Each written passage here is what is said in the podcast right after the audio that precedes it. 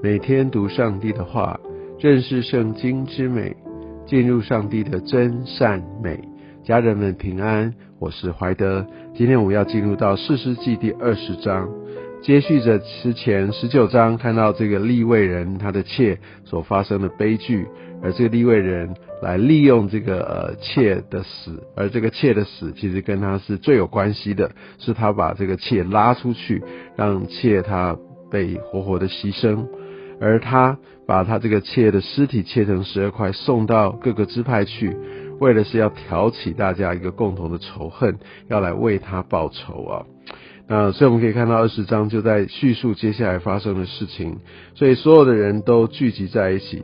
集结大军，好要来讨伐呃便雅悯的这支派。那你可以知道，我们其他们其实都是出于同源，都是以色列人。而他们在这件事情上面，并没有一个想要用恩慈来好好厘清，来来想办法找到一个解决方案的方式，而是直接的就指责对方，然后就直接要兵戎相接。我们就可以知道，这样一个民族当中，没有一个呃在支派当中的一个合一互信，那真的带来一个非常大的一个纷争跟悲剧。那我们可以看到，这个立位人在开始公开的去控诉。那我我们看到这些细节当中，他只说明对自己呃受到伤害或对自己有利的陈述，因为他说到呃这些人来围了我住的房子，想要杀我，又将我的妾强奸致死，他是不是有遗漏一个重要的细节？就是说他自己是他把这个妾拉出去，让这些人可以凌辱他。哦，所以很多时候我们当想要讨公道的时候，我们想要引起呃别人的一些支持，想要引起一些同理，有些时候我们在整个叙述上面，为了要博得他们的一些的呃同情也好，支持也好，在情节上面我们会有所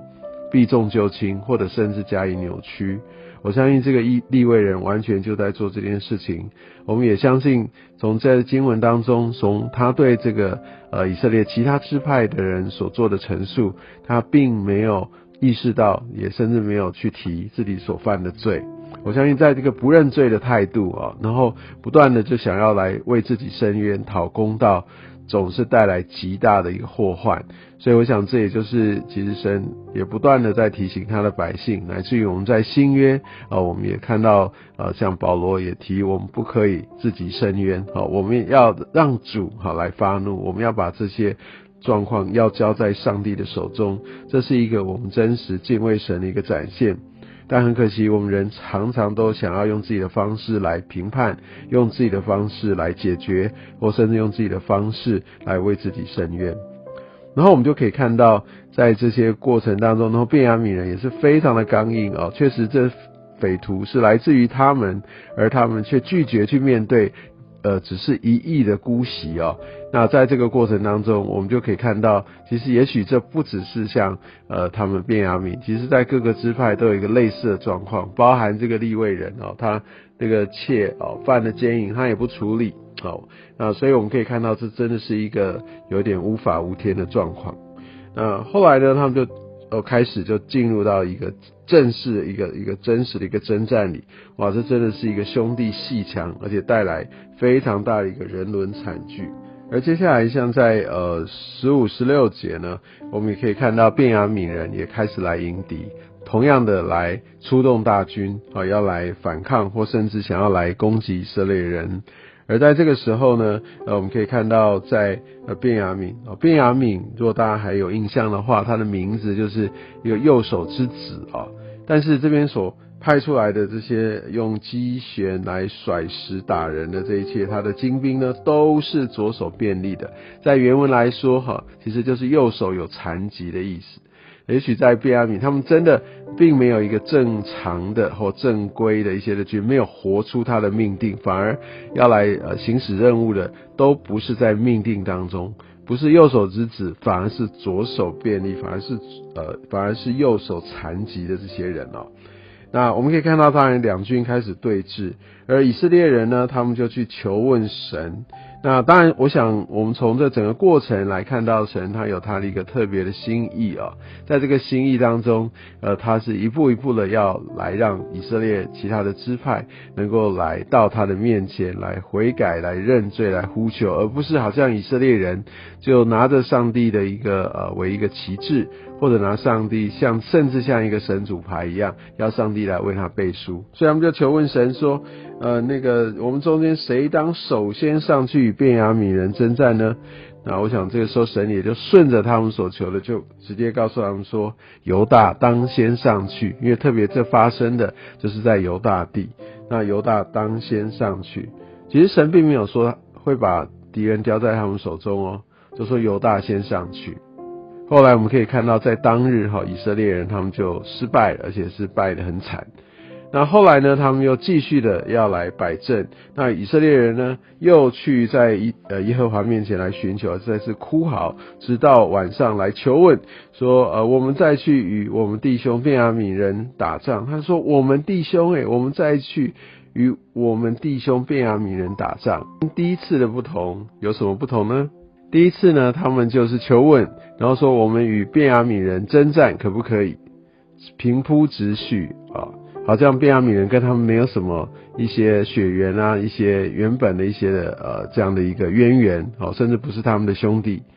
结果呢，第二次呢，他们就哭诉，哈，哭嚎，直到晚上，然后求问说，我们再去与我们弟兄便雅米人，我们弟兄。所以这时候他们更加的来来抓住，也进入到到底神是怎么看他们彼此之间的关系。其实我们跟神的一个亲近，我们的祷告，何尝不是如此？有些时候，神并没有按照我们的心意来直接来回应，或者照着我们所求给我们，但是他要我们继续的祷告，因为我们继续的祷告不是说说服上帝。当我们更多的祷告，其实我们可以更来向神对齐，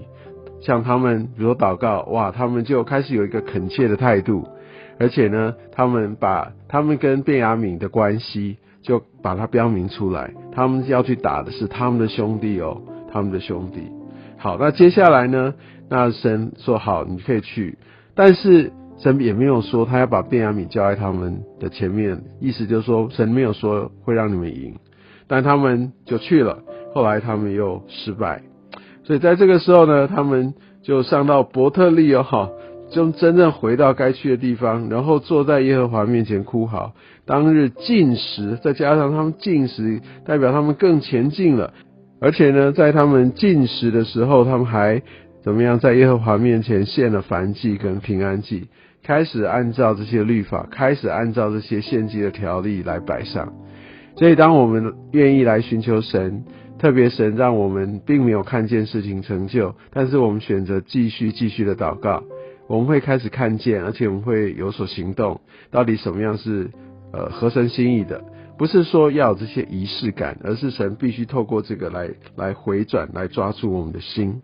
后来在这一次，终于我们可以听到说：“你们当上去，因为明日我必将他们交在你的手里。”所以当他们这些态度对了，求的方式对了，但虽然他们还是按着自己的心意，只是想要报仇，根本神也许并没有要这些支派上面的一个分裂，但他们还是照做了。